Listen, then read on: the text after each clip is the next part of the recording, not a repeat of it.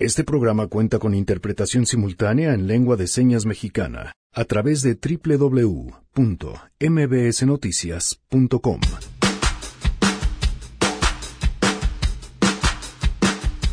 No tiene un brazo, no tiene una pierna y el fútbol es su vida entera. Iván Dávila nos compartirá esta historia entrañable. Y este, pues tuvieron que, mi papá decidió por amputarme una vez ahí en el hospital. Entonces de ahí empieza eh, mi periodo de, recuperación. Además, un testimonio que busca visibilizar cómo es que la violencia contra la mujer se sigue ejerciendo desde diferentes sectores. Y lo más feo fue cuando fui con el médico legista y a mí me pegaron en la columna y en la cara, ¿no? Y el güey me hizo quitarme el brasier y me quería agarrar las boobies y luego pues me agarró las nalgas. Siento que me revictimizó más. Tenemos buenas noticias y más, quédense. Así arrancamos a todo terreno. MBS Radio presenta A Todo Terreno con Pamela Cerdeira.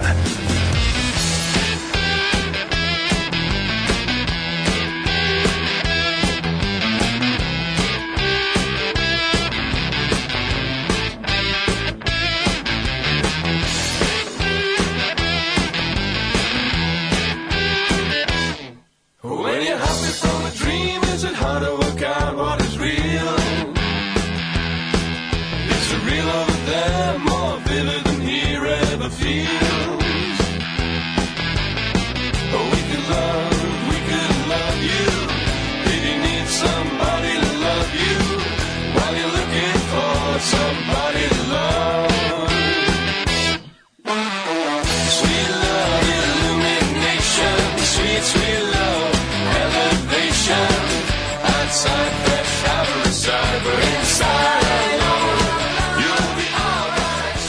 tardes, gracias por acompañarnos en este lunes 22 de abril del 2019. Soy Pamela Cerdeira.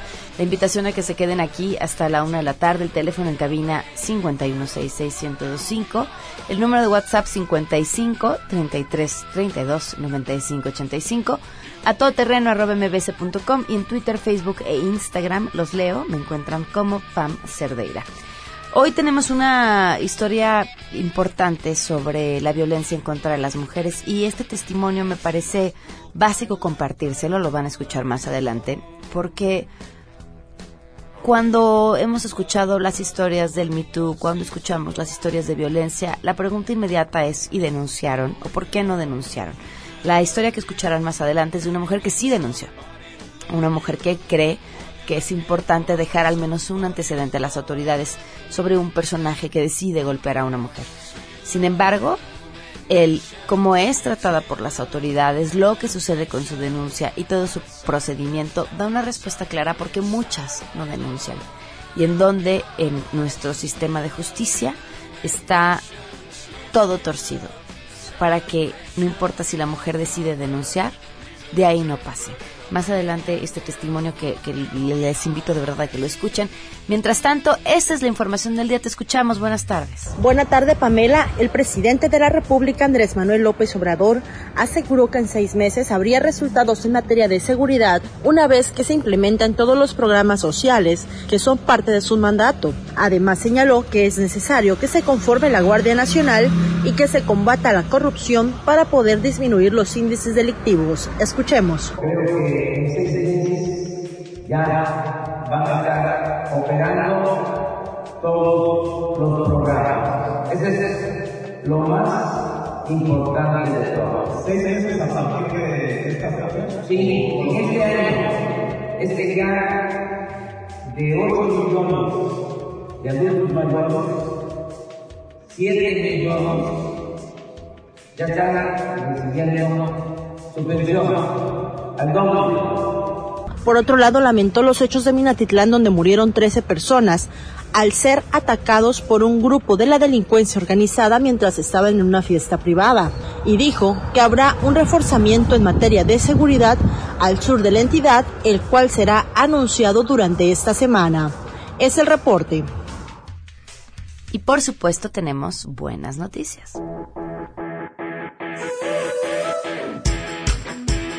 Pamela, muy buenas tardes. El Instituto Nacional Electoral informó que ya cuenta con el 100% de los funcionarios requeridos para integrar las mesas directivas de casilla durante los comicios que se realizarán el próximo 2 de junio en Aguascalientes, Baja California, Durango, Quintana Roo y Tamaulipas indicó que para el actual proceso electoral ha registrado una de las tasas de rechazo más bajas, toda vez que ya cuenta con los 110.379 funcionarios necesarios. Detalló que hasta el momento solo 22 ciudadanos de las cinco entidades con elección ordinaria declinaron participar como funcionarios de casilla. En el caso de Puebla, donde se celebrarán elecciones extraordinarias para la gubernatura y cinco ayuntamientos, se van a necesitar 53.683 funcionarios de casilla y será a partir de este lunes cuando se realice la designación de quienes conformarán los centros de votación. El INE destacó que un total de 6.248 supervisores y capacitadores asistentes electorales son los encargados de visitar a la ciudadanía en sus domicilios para realizar la entrega de los nombramientos como funcionarios de las mesas directivas de casilla. En cinco entidades ya se llevó a cabo una segunda etapa de capacitación en la que participaron 3.716 ciudadanos, informó René Cruz González. Gracias por las buenas noticias. Y la siguiente buena noticia, además, nos la comparten nuestros amigos de Cooperativa Pascual. ¿Se acuerdan del clásico triangulito Boeing, el que reventaban después de tomarse? Está de regreso pero con una nueva presentación de este clásico de clásicos, con una moderna imagen, más divertidos que nunca, acompañados de los amigos Boeing, renovados y modernos personajes, para que las nuevas generaciones también se refresquen con este clásico de clásicos, el nuevo triangulito Boeing de 200 mililitros, para que disfruten este delicioso y refrescante sabor. Y recordarles que Cooperativa Pascual es una empresa 100% mexicana, Boeing es garantía de calidad. Vamos a una pausa y volvemos. Regresamos a todo terreno. A todo terreno con Pamela Cerdeira. Continuamos. Sigue a Pamela Cerdeira en Facebook, Twitter e Instagram. Arroba Pam Cerdeira. Arroba Pam Cerdeira.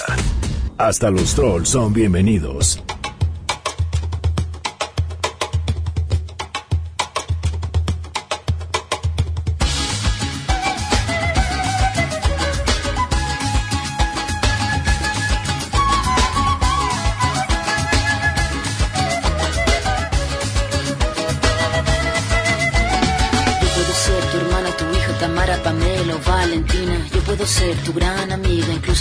Compañera de vida. Yo puedo ser tu gran aliada, la que aconseja y la que apaña. Yo puedo ser cualquiera de todas, depende de cómo tú me apodas. Pero no voy a ser la que obedece porque mi cuerpo me pertenece. Yo decido de mi tiempo, como quiero y donde quiero. Independiente yo nací, independiente decidí. Yo no camino detrás de ti, yo camino de la para ti. Tú no me vas a humillar, tú no me vas a gritar el siguiente testimonio que les voy a compartir es la historia de una mujer que fue víctima de violencia por parte de su pareja. Ella decidió denunciar porque cree en la justicia y, lo que nos comparte es lo que pasó. Y esto es lo que, lo que enfrenta una mujer cuando decide confiar en las autoridades. Eh, vale la pena mencionar que estamos hablando de una mujer en condiciones específicas en las que contó con eh, un abogado, con la protección de un sistema que implica el tener cierto nivel educativo, cierta fe en que las cosas puedan funcionar, acceso a la información eh, para hacer valer sus derechos y así es como le fue. Llega a la casa, me dijo que vamos a estar bien y de repente pues me suelta un golpe me da un golpe en la cara. Él sabe que estoy operada de la columna vertebral, entonces me empieza a agarrar a patadas como en la columna y me tira al piso. Y en ese momento es como que yo digo, ¿sabes qué? Es que este güey me va a matar. O sea, tenía como muchísimo miedo. Y traía una pijama, me salí corriendo, o sea, hasta dejé a mi perro, agarré el celular, me salí y dije voy a marcarle a 911. Le marqué, no entraba la llamada. Vuelvo a marcar y no entra la llamada, no, hasta la tercera vez entra. Y ya me dicen, ¿qué pasó? Le dije, pues es que me acaba de pegar mi pareja porque aparte él no se quería salir, ¿no? O sea, estaba encerrado ahí en el departamento. Y me dicen, perfecto, la unidad tal va a llegar a su casa en cinco minutos, pero quédese afuera, o sea, no entre y así. O sea, tardaron 25 minutos en llegar, ¿no? Y se supone que deben venir dos policías y nada más llegó uno. Entonces cuando me ve, como que me dice, ¿qué pasó? Y yo no, pues que me pegaron. Y me dice, pero pues no se ve muy ensangrentada. No creo que proceda, la verdad, ¿no? Y pues no traigo a mi compañero. Entonces, si usted quiere que yo saque a, a este hombre de ahí, tenemos que buscar a mi compañero como para ir y sacarlo, ¿no? O sea, era una broma de verdad.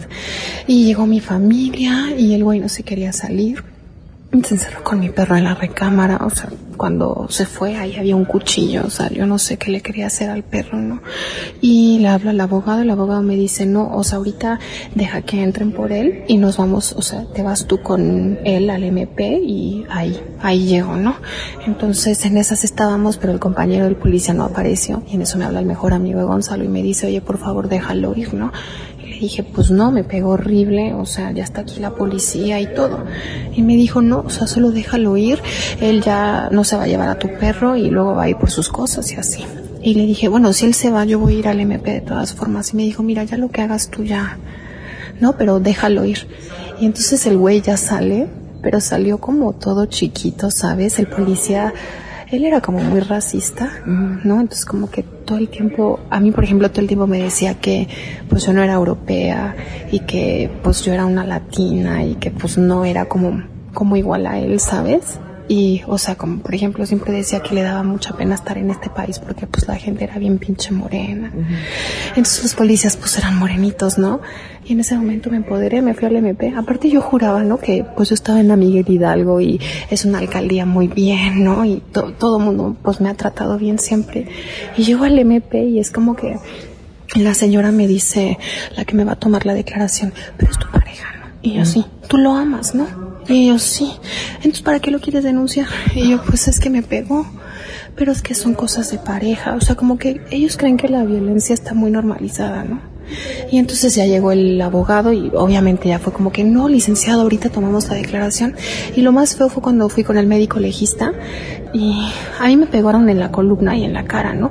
Y el güey me hizo quitarme el brasier y me quería agarrar las boobies y luego pues me agarró las nalgas, o sea, me siento que me revictimizó más, ¿sabes? Como que yo ya iba muy humillada y me metió la mano, o sea, siento que fue muy asqueroso. Y bueno, ya, o sea, hizo como se supone que eran como de lesiones de primer grado, pero como la columna yo la tengo operada, o sea, quedó como abierto el expediente porque podía ser como una lesión más grave, ¿no? Entonces ya fui a que me revisaran y por fortuna no pasó nada, pero, o sea, como que siento que ahí empezó todo el suplicio porque, no sé, yo veía como películas de la ley de Herodes y el infierno y decía, eh, o sea, la gente que hace esas cosas está enojado con la vida, pero es horrible nuestro país, o sea, eh, el caso lo tomó la fiscalía, o sea, literalmente ahí en la Doctores y es un edificio que no tiene ventanas y, o sea, el primer piso es de pederastas, el segundo de violencia familiar, el tercero de narcotráfico. Y obviamente los policías de investigación no son los mismos que los policías de la calle, ¿no? O sea, son grandotes, están armados todo el tiempo, son malos. O sea, te imponen, ¿no? Y en cuanto llegué fue como que mi desencanto porque, o sea, me decían, ah, ven con tiempo que te van a entrevistar los médicos, este, y los psicólogos y así. Y llegaba y me decían, ah, ¿sabes qué? No tienen tiempo, regresan dos meses, ¿no? Y yo decía como que, o sea, te pueden matar. Yo iba con mi abogado y siento que eso, o sea, está muy feo lo que te voy a decir, pero siento que en esos casos solo si tienes dinero y un abogado te, te solucionan las cosas y si tienes contactos, porque si no, no hace nada, ¿no? Y eso es muy feo porque la mayoría de las mujeres, o sea, no pueden pagarle un abogado, no tienen amigos que les ayuden.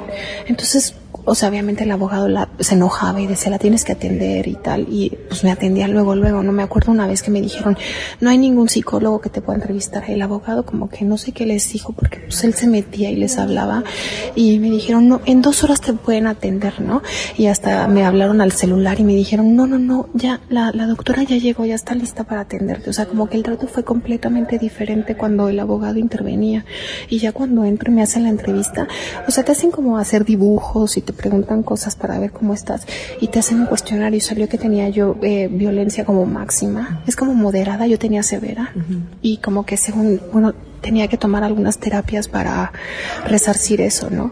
Pero tampoco dejaban entrar al abogado. Yo como que les decía que, o sea, que no podía decir nada si no tenía mi abogado, ¿no? Y me decían, es que esto es un lugar para mujeres, no, no se permiten los hombres, ¿no? Y se me hacía estúpido porque pues era mi abogado. Digo, al final pasó y me acuerdo estoy dando mi declaración y son cubículos y al lado había una chava escuchando reggaetón hacia todo lo que da, ¿no? Es como que no tenía sensibilidad. Siento que todo es horrible, la fiscalía es horrible. O sea, se me partía el corazón ver a las mamás con los niños. Era muy feo. O sea, muy, muy feo. Y la última vez que, que fui, eh, tampoco me querían atender. O sea, los funcionarios tienen como su nombre y su foto y no me querían atender que porque tenía muchísimo trabajo. Estuve esperando como cuatro horas ese día y al final me dijo, no, regresa como en dos meses porque estamos súper ocupados y tal.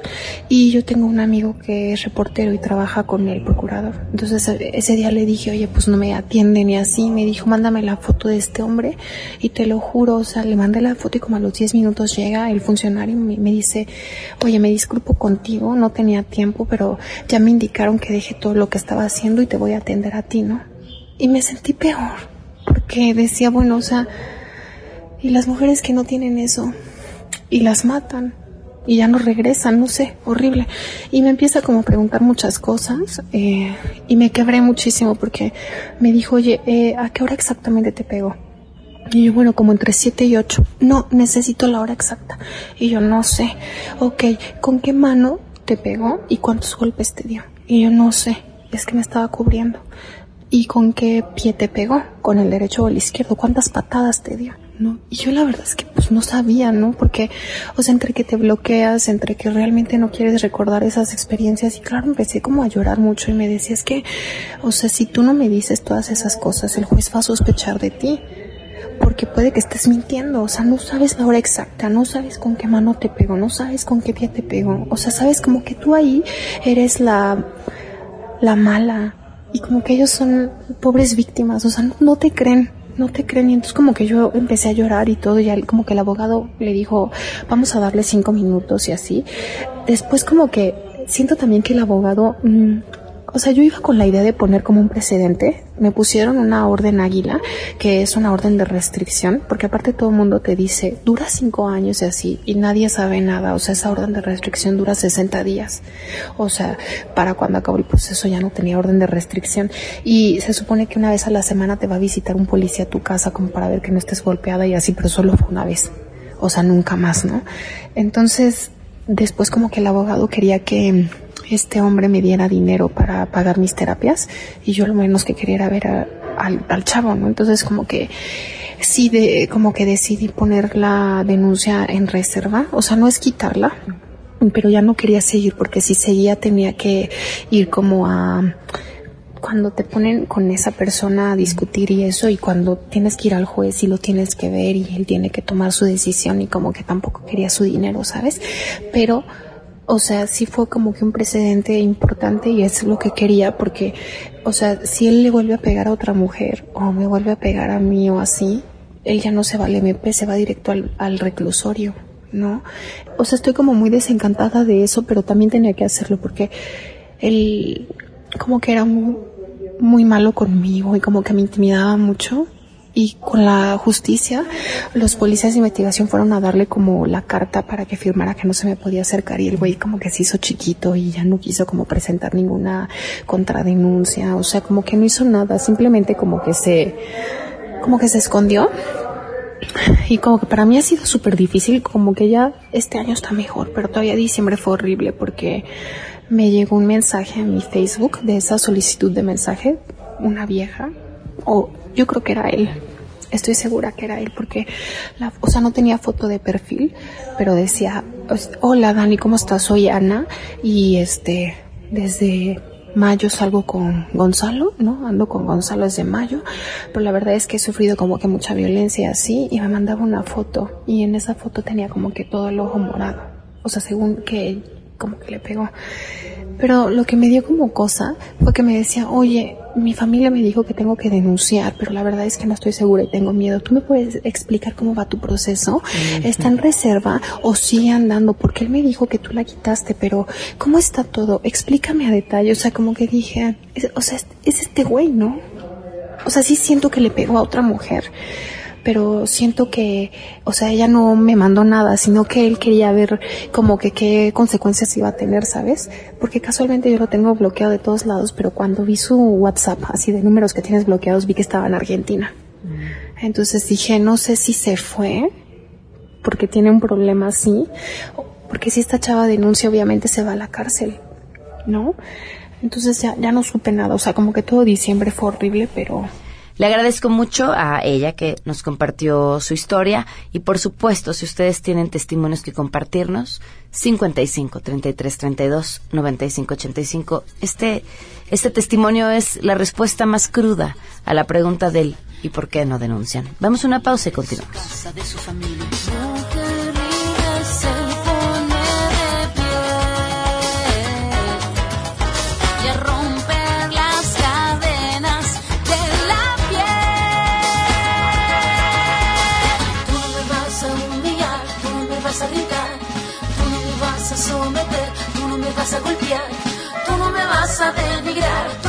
Obligar, tú no me vas a silenciar, tú no me vas a callar.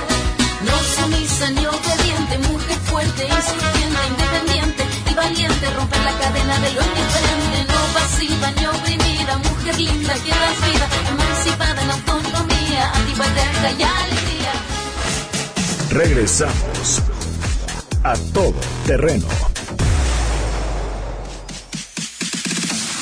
A todo terreno con Pamela Cerdeira.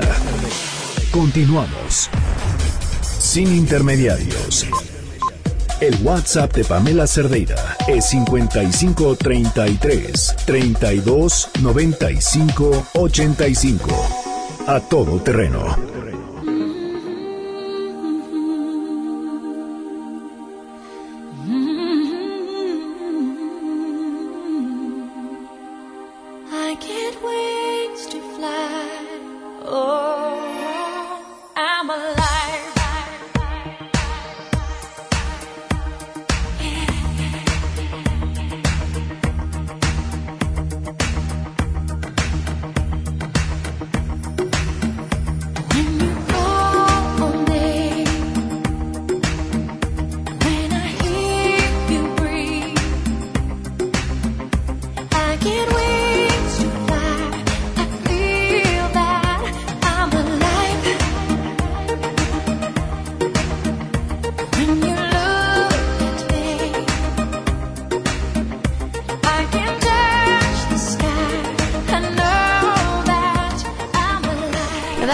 Muchísimo gusto que nos acompañe la persona que está hoy con nosotros, porque viene a platicarnos su historia, una historia que estoy segura que los dejará maravillados. Iván Dávila, bienvenido, ¿cómo estás? Bien, bien, gracias por el espacio, la verdad que se lo agradezco de corazón. ¿Cuántos años tienes, Iván? Tengo 20 años, ¿Qué te gusta hacer? juego fútbol, ¿Es tu pasión? mi pasión. Ahora cuéntame tu historia, ¿desde qué edad juegas fútbol? Yo juego este, desde niño, Ok. desde niño juego. ¿En, ¿en dónde naciste? Nací en Querétaro. ¿Cuántos hermanos tienes? Tengo tres, conmigo somos cuatro. Ok. ¿Y qué más? Cuéntame más sobre tu historia. Eh, pues yo este, comenzaré desde el primer día, el día, el mejor día de mi vida, lo catalogo yo. Ok. El día del accidente. eh, el accidente me estudió a los nueve años. Eh, nosotros este, nos habíamos cambiado de casa. Eh, nosotros no- nunca nos percatamos, nos teníamos que cambiar ya de inmediatamente. Entonces, este, nunca nos dimos cuenta cómo estaba la casa y todo esto, ¿no? Entonces no nos dimos cuenta que el patio atrás no tenía, no tenía patio ni atrás ni adelante. Entonces el patio era la azotea, ¿no? Tampoco nos percatamos que cerca del, del patio, según de nuestro patio de, de la arriba, azotea. Ajá. eh, pasaba un cable de alta tensión muy cerca. Entonces, eh, nosotros cambiamos normal. Eh, mi mamá él- era el segundo día. Estábamos ahí. Todavía, pues tú sabes, cuando se cambia uno, es- mucho reguero y todo esto, ¿no? Eh, inmediatamente mi mamá se va por un aceite a la tienda que estaba como a dos casas. Eh, yo, me, yo me subo, yo me subo a la azotea. Eh, me meto a lo que viene siendo el patio. Eh, yo veo, estoy viendo desde arriba todo. Eh, viene mi hermano, mi hermano Misael, es el mediano, es un poquito más grande que el que me sigue. Yo lo empujo, yo lo empujo, le digo, vete para allá. Entonces, al momento de que yo lo empujo, me sigo, sigo observando y me quiero dar la vuelta allá para regresar. Y fue cuando me jala el cable de alta tensión. que fue cuando me entró por el brazo y me salió por el pie. ¿Cómo? ¿Por qué? No sé, mucha gente dice que porque hice puente Ajá. entre la conexión entre yo, eh, o ha de haber estado algo mojado en los pies, no sé. Eh, que fue porque el cable mm, yo creo que estaba a unos ni medio metro, estaba medio de me- menos de medio metro el cable. Entonces era el contacto muy muy directo. Ok. Entonces eh, mucha gente dice que, es- que hizo puente y eso fue lo que me pasó. ¿Qué alcanzaste a recordar de ese momento en específico? O sea, o sea además de lo que nos estás contando. Eh, a partir de que de lo que les estoy contando, eh, yo nada más me quedé en lo que me doy vuelta y todos mis recuerdos eh, se volvieron negros. O sea, ya no recuerdo nada. Ajá. Dice la gente que yo estaba consciente y mamá dice que yo estaba consciente que todavía seguía hablando, pero yo ya no recuerdo nada. Ok. Llega tu mamá a casa y te lleva al hospital. Sí, lleva, eh, mi mamá está en shock, lógicamente también, Claro. imagínate. Le hablan a mi papá, mi papá llega, eh, mi papá se va conmigo en la ambulancia, llegamos al hospital y le dicen a mi papá, ¿sabes qué? Pues clínicamente tu hijo está muerto. Entonces necesito un milagro muy grande porque pues, tu hijo ya es muy difícil. Bueno, pues mi papá entre las dudas lo que me platica él, eh, él fue con la familia y dijo que iba a estar bien todo, que lo iba a lograr. Eh, de ahí empieza, este, empiezan a operar. La idea era que me llevaran a Michimau porque soy un niño, estoy catalogado como niño quemado. Entonces la idea era que me llevaran a Michimau a Texas. Yo estaba haciendo los papeles, pero Michimau se tardó mucho. Tardó mucho en venir a Querétaro y llevar, poderme llevar a Michimau. Entonces este, se estaba cangrenando, se estaba cangrenando las partes de mi cuerpo y este pues tuvieron que mi papá decidió por amputarme una vez ahí en el hospital Eh, se llama el niño y la mujer está por el estadio Azteca por el estadio corregidor Un brazo y una pierna. sí Ok. entonces de ahí empieza eh, mi periodo de, de recuperación Eh, da, la, da- da la casualidad y es algo chistoso bueno yo lo tomo así porque en, el- en la estancia cuando estuve en el, en el hospital nunca me pregunté oye qué hago aquí ¿por qué todos estos aparatos en mí? no sé nunca me pregunté todavía sigo con esa idea, ¿por qué nunca me pregunté? O sea, veías a las enfermeras, veías a los pacientes y tú, ¿qué onda, no? ¿Por O qué sea, estás ahí? asumías que tenías que estar ahí, que era lo que te tocaba. No sé, no, no, nunca me pregunté, oye, ¿por qué, tengo- ¿por qué estoy aquí? Ajá. Yo no recordaba hasta un día que estaba viendo yo un partido, porque me dieron chance de meterme a la televisión. Ujú. eh, por el tiempo que iba a estar. Eh, metí la televisión, estaba viendo un partido. Y yo quise cambiar el, el- el, eh, el de canal. Y no puedo. Digo, ¿qué onda, no? Mi mamá estaba conmigo y yo empecé a llorar. Digo, mamá, ¿qué pasa? Y mi mamá salió llorando. Y fue por mi papá. No, pues yo estaba llorando. Mientras mi papá subía, yo me estaba dando cuenta que no tenía brazo. Y yo mi papá me dice, ¿sabes qué? Pues es que tuviste que, te tuvieron que cortar. Tuviste un accidente y te tuvieron que cortar la pierna y el brazo. La pierna también, digo. No, pues empecé a llorar demasiado. ¿Cuánto tiempo pasó que no te habías dado cuenta de que había sucedido aquello? Eh, yo creo que unas tres, dos semanas después del accidente. Porque quedé en shock. Eh, digo, quedé en coma. Por, ok. Entonces quedé en coma y después ya desperté y todo normal. Y después ya como de dos semanas me di cuenta de que todo esto. Entonces fue muy difícil, ese día fue muy difícil para mí. Tuvieron que tranquilizar, tuvieron que poner una inyección para tranquilizarme y todo esto. Ujú.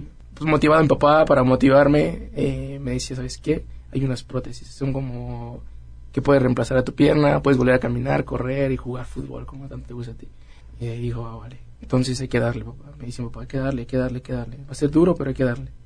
Yo, me, yo desde ahí empecé. Empecé con todo esto. No recordaba a mi familia. No recordaba a mi familia. O sea, me decían, te mando a saludar. A mi papá y mi mamá entraban y una, y una tía. Y me decían, oye, te mando a saludar mi, tu abuelita. ¿Quién es mi abuelita? No me acuerdo de mi abuelita, no me acuerdo de sus nombres, no sé quién sean. Y me dicen, oye, ¿cómo es posible que no puedas acordar? No, no me acuerdo de nada. No me acuerdo, ni, no me acordaba ni mis hermanos, nada, nada, nada, nada, nada. Eh, y por ratos recordaba este momentos de mi infancia, pero no me acordaba. Yo, yo, o sea, yo, yo, yo me acordaba y veía a una persona, pero no sabía quién era. ¿Y qué siente un niño de nueve años en ese limbo, en, en- en ese vacío? Es algo complicado, es algo muy, muy complicado, la verdad, porque es este empezar de cero, empezar de cero, empezar de cero de todo. Todas las ilusiones que tú tenías cuando eras niño eh, de jugar fútbol profesional se van a la basura. Cosas que tenías, pues tal vez si ya no las puedas hacer, o todo esto. Yo pensaba en ese momento. ¿En eso pensabas? En, en ese momento pensaba en esto. Digo, yo, yo esto y esto y esto, ¿cómo va a ser mi vida después de esto? Pero mi papá me dijo, ¿sabes qué? Échale ganas y, y el, y la vida te lo va a ir dando. Ok. Entonces yo, yo seguí mi, mi proceso de recuperación. Llegué a la casa de mi abuelita, salí, salí, me decían que estaba un mes, un año, un año y meses en el hospital, y lo cual nada más estuve un mes y medio, un mes y medio. Entonces, este, fue impresionante. Me fui a la casa de, de mis abuelitos. Toda la gente, mi familia me, me, me recibió. Yo no tenía ni una idea de quién era. Entonces me decían, oye, ¿no te acuerdas de mí? O, sí, recuérdame. No me acuerdo. No, pues este fue algo nuevo. O sea, aparte de, superar, de superar esto, aparte el recordar a mi familia es algo que es este algo complicado, ¿no? Y me imagino que es un proceso de, pues te creo, pero Sí. pero sigo sin tener una sola conexión Sí. contigo, salvo de que te acabo de conocer y me dices que Sí, somos parientes. Sí, sí, sí, es difícil. Ok. Es difícil. Ya después de la marcha, ya te das cosas, momentos. Regresar a la escuela. Fue muy feliz. Bueno, yo siempre he sido feliz. No, me queda claro. A ver, te pregunté, cuéntame tu historia y dijiste voy a empezar desde el mejor momento de mi vida, fue la, la frase que utilizaste. Sí. Cualquier otra persona habría dicho del momento que marcó mi vida, del momento más trágico de mi vida, porque, porque no, quiero entender qué es lo que tú estás viendo, en donde cualquiera podría decir en el momento en el que se rompió y para ti es el momento en el que empezó. Sí. ¿Por qué? Porque gracias a eso, se lo doy gracias a eso. Y créeme que si me vuelve, que si regresamos el tiempo, yo vuelvo a agarrar el cable. ¿Por qué? Porque a partir de este momento, yo miro la vida de otra manera. Yo veo de otra manera la vida. Que hoy en día vivo mis días al 100%, como si fuera el último. Porque yo sé que un día estuve a punto de morir. Estuve a punto de morir.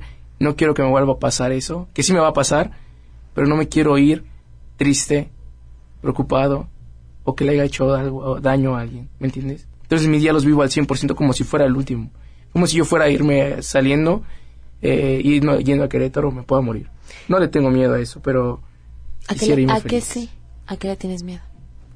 Hoy en día lo que tengo miedo y te lo soy muy sincero es este yo yo la verdad yo se lo se, se lo he comentado yo no quiero que la familia que mi familia que yo amo muchísimo mi papá mi mamá mis hermanos eh, fallezcan antes que yo para mí sería mejor que yo falleciera primero y no ver esto porque para mí sería algo muy triste ¿Cómo fue, bueno, cuál fue tu mayor reto? Regresar a tu familia, dices, bueno, reconocer a tu familia, eh, regresar a tu vida normal, pero retomar una vida normal, y la entrecomillo, sin una pierna y sin un brazo. Además de esto, ¿cuál es la parte más complicada?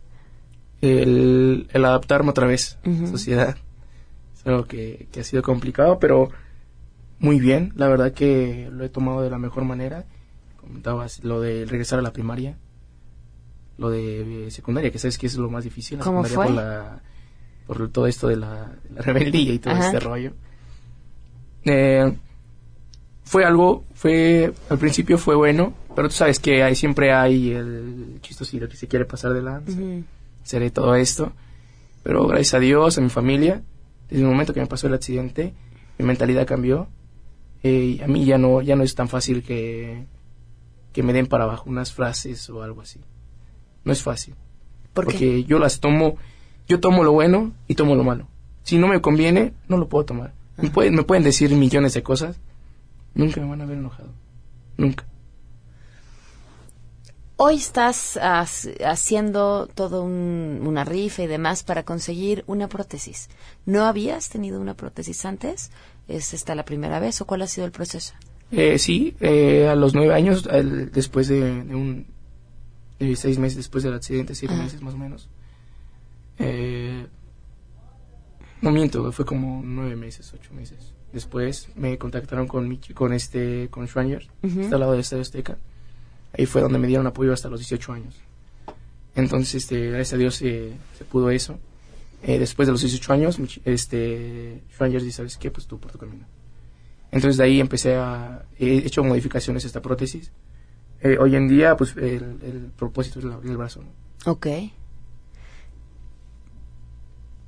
¿Cómo, ¿Cómo transmitirle a la gente el por qué? ¿Cuál es la importancia de esta lucha que tú hoy tienes? ¿En qué podría cambiarte y por qué lo quieres? Eh, la vida, mi vida siempre cambia, constante cambio, está en constante cambio.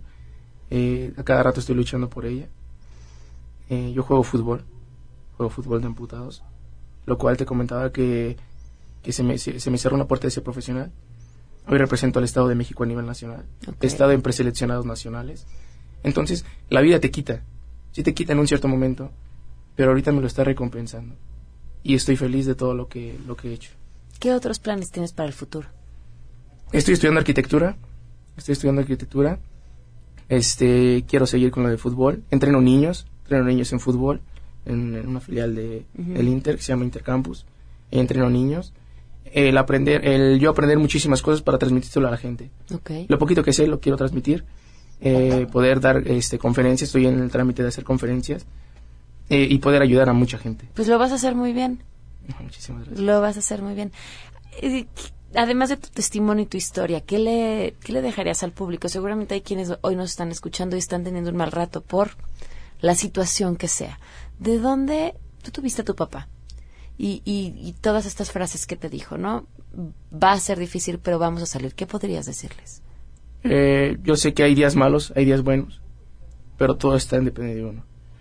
Yo les puedo, les puedo dar mi testimonio de que yo me levanto y se me hace tarde y no es fácil de irme a ponerme el pantalón rápido, salí corriendo, ¿no? O primero tienes que ponerte la prótesis. Y créeme que yo todos los días me levanto y tengo un espejo enfrente de mi, de mi dormitorio. Y siempre me levanto y tú puedes. Vamos a darle hoy porque hoy es, hoy, hoy es un día excelente. Tienes que acabarlo excelente. Muy bien. ¿Dónde, ¿En dónde te pueden contactar? Tengo redes sociales. Ajá. En Facebook estoy como Iván Dávila. En Instagram estoy como Iván Dávila-7. Ok. En Twitter estoy como Iván-Achorro7. Ok. Muchas gracias, Iván. gracias. Vamos a una pausa y seguimos.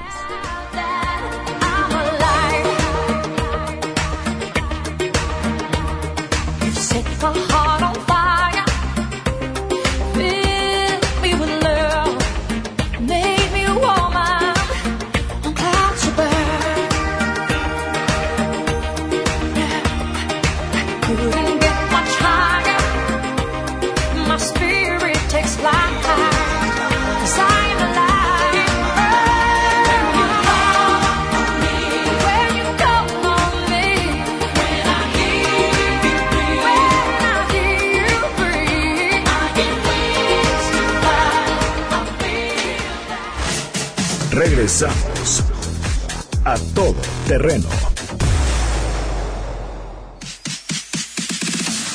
A todo terreno con Pamela Cerdeira. Continuamos. Sigue a Pamela Cerdeira en Facebook, Twitter e Instagram. Arroba Pam Cerdeira. Arroba Pam Cerdeira. Hasta los trolls son bienvenidos. State ascoltando Radio 105 alle 16.11. La prossima canzone è di Triciclo Circo Banda e si chiama Buongiorno. Buon ascolto.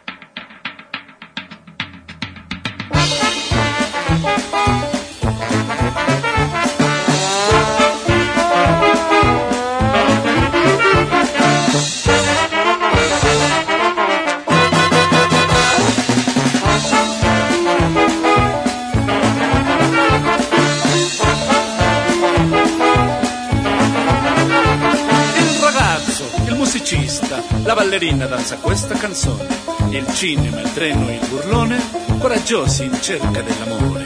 Il biglietto, il concerto, è molto allegro il bambino. L'ombrello, il il diavolo Continuamos a todo terreno. Me da muchísimo gusto que me acompañe hoy una excelente autora de cuentos infantiles, Paulina Vargas. ¿Cómo estás? Bienvenida. Hola, Pam. Muchas gracias por invitarme. Estoy feliz de estar aquí contigo. Muchas gracias por acompañarnos. Traes dos libros bajo el brazo, pero este también fue el lanzamiento, el segundo.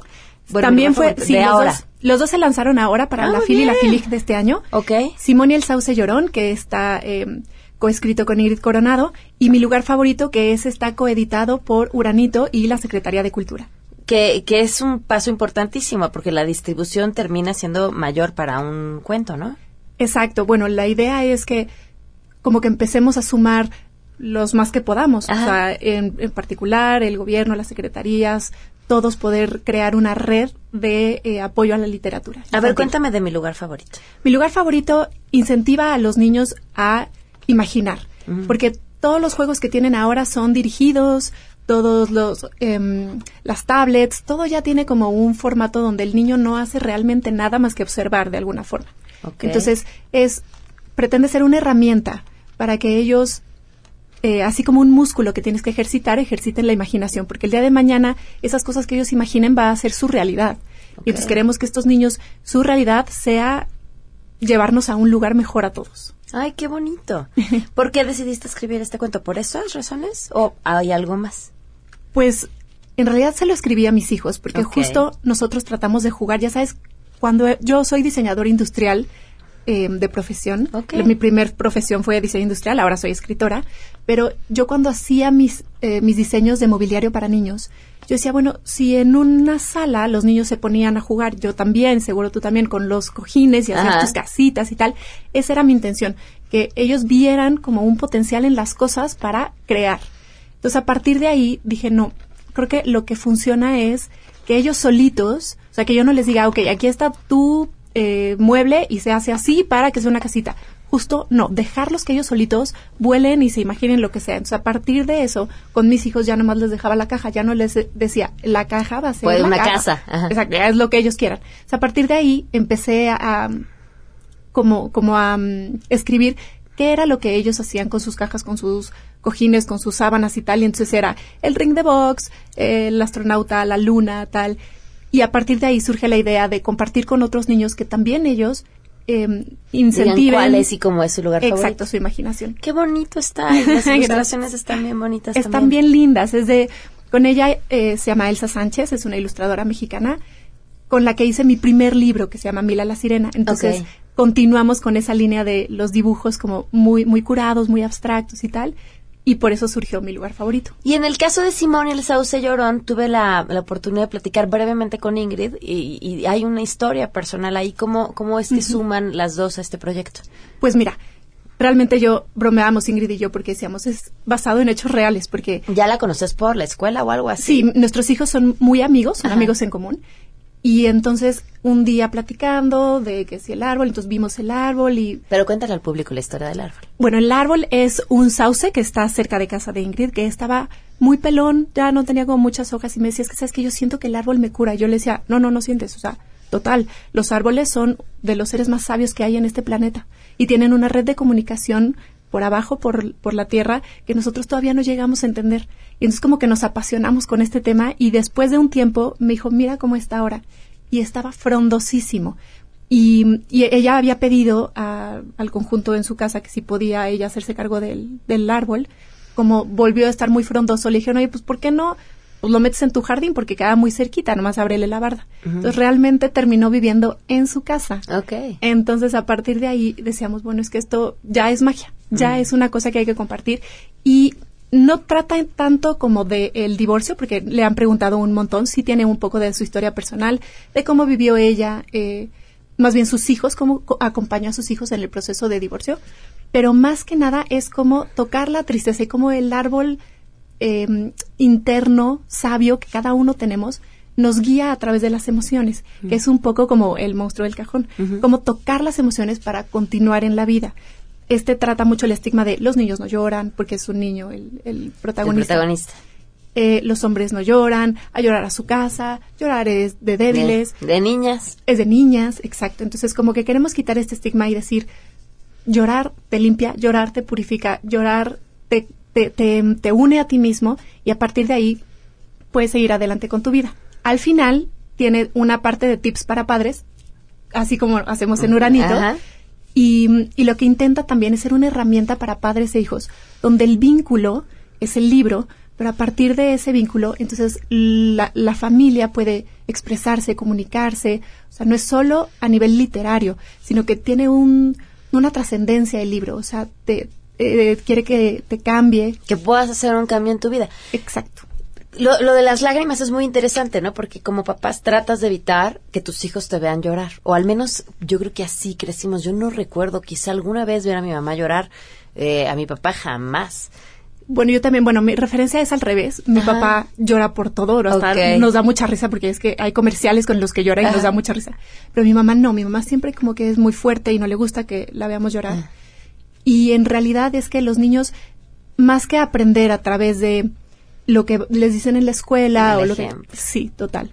Entonces, es un acercamiento también a los padres que los niños te vean llorar y que sepan, ok, esto se puede. O sea, el, em, el aprender a través del ejemplo con papá y mamá, yo creo que es básico. Ayer platicaba con mi hijo sobre, sobre las lágrimas y le decía que en algún lugar había leído, seguro tú sabrás más, que las lágrimas, o sea, cuando uno llora, segregas cierta sustancia que te calma. Exacto. Que por eso lloramos. Exacto. Eso, el- eso es lo que explica el por qué. Y además, depende por qué llores, la composición química ¿Ah, de las serio? lágrimas es diferente. Ah, porque justo le decía lo que no sé es porque lloramos de felicidad. Es que hay, hay, hay mm, eh, diferentes abanicos, o sea, hay un abanico muy amplio en, en lo que detona el llorar. Ok. O sea, porque uno puede llorar de tristeza o de enojo, que al final son más o menos la misma emoción. Ajá. Eh, podemos llorar de alegría porque es una cosa que tiene Claro. que salir de nosotros, es más que nosotros. Entonces es como un compartirlo, un sacarlo al exterior.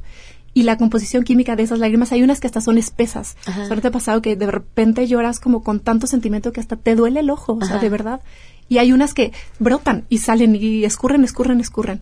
Entonces, es interesantísimo cómo el cuerpo necesita purificarse con, con el agua, ¿no? Y no dejarlas dentro, porque es no, como un las charco. dejas dentro y te... Se pudren total. A, a mí me duele la garganta, te da, te lo juro, te dan cosas. Sí, totalmente. Entonces, la idea con Simón es la invitación a escucha tu sauce interior, em, comparte tus emociones y trasciéndelas, porque tampoco es el tema que, ok, todos nos vamos a sentar a llorar. No, es toco mi emoción y estoy triste y lo acepto. No es, no, no, no, no, no pasa nada, ya ponte feliz. No, es respeto mi emoción, trasciendo mi emoción y continúo mi vida. Pues ahí está Simón y el Sauce de Llorón de Paulina Vargas e Ingrid Coronado, ilustrado por Vania Lecuona, que es una maravilla de ilustradora. Y mi lugar favorito de Paulina Vargas, las dos de Uranito. Muchísimas gracias, Paulina. Gracias a ti, feliz de estar aquí, muchísimas gracias. Qué gusto que vinieras. Damos una Feliz. pausa y continuamos. Gracias. vincerò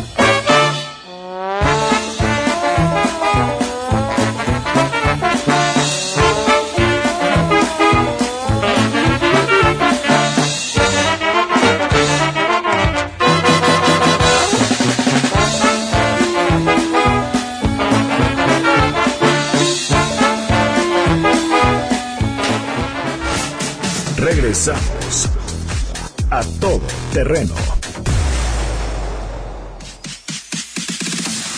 A todo terreno con Pamela Cerdeira. Continuamos.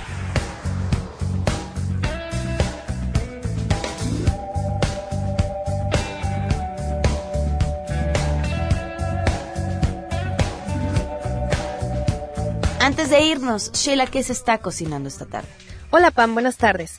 El fiscal de Veracruz, Jorge Winkler, convocó una conferencia de prensa a la una de la tarde para dar a conocer los avances en la investigación del asesinato de 13 personas en una fiesta de cumpleaños que se celebraba en Minatitlán el pasado viernes. Y en otros temas, recordarle a nuestros amigos del auditorio que hoy inicia el programa de las fotocívicas en la Ciudad de México. Este programa sustituye las sanciones monetarias por actividades educativas y de trabajo comunitario. En este nuevo sistema, cada auto con placa particular cuenta con 10 que se irán restando en caso de incurrir en faltas al reglamento de tránsito. En caso de rebasar el límite de velocidad en más del 40% se restarán 5 puntos. Las notificaciones sobre las faltas se realizarán a domicilio o por medios electrónicos y se pueden consultar en el sitio trámites.cdmx.gov.mx. Gracias, Sheila. Nos vamos. Nos escuchamos mañana en A Todo Terreno.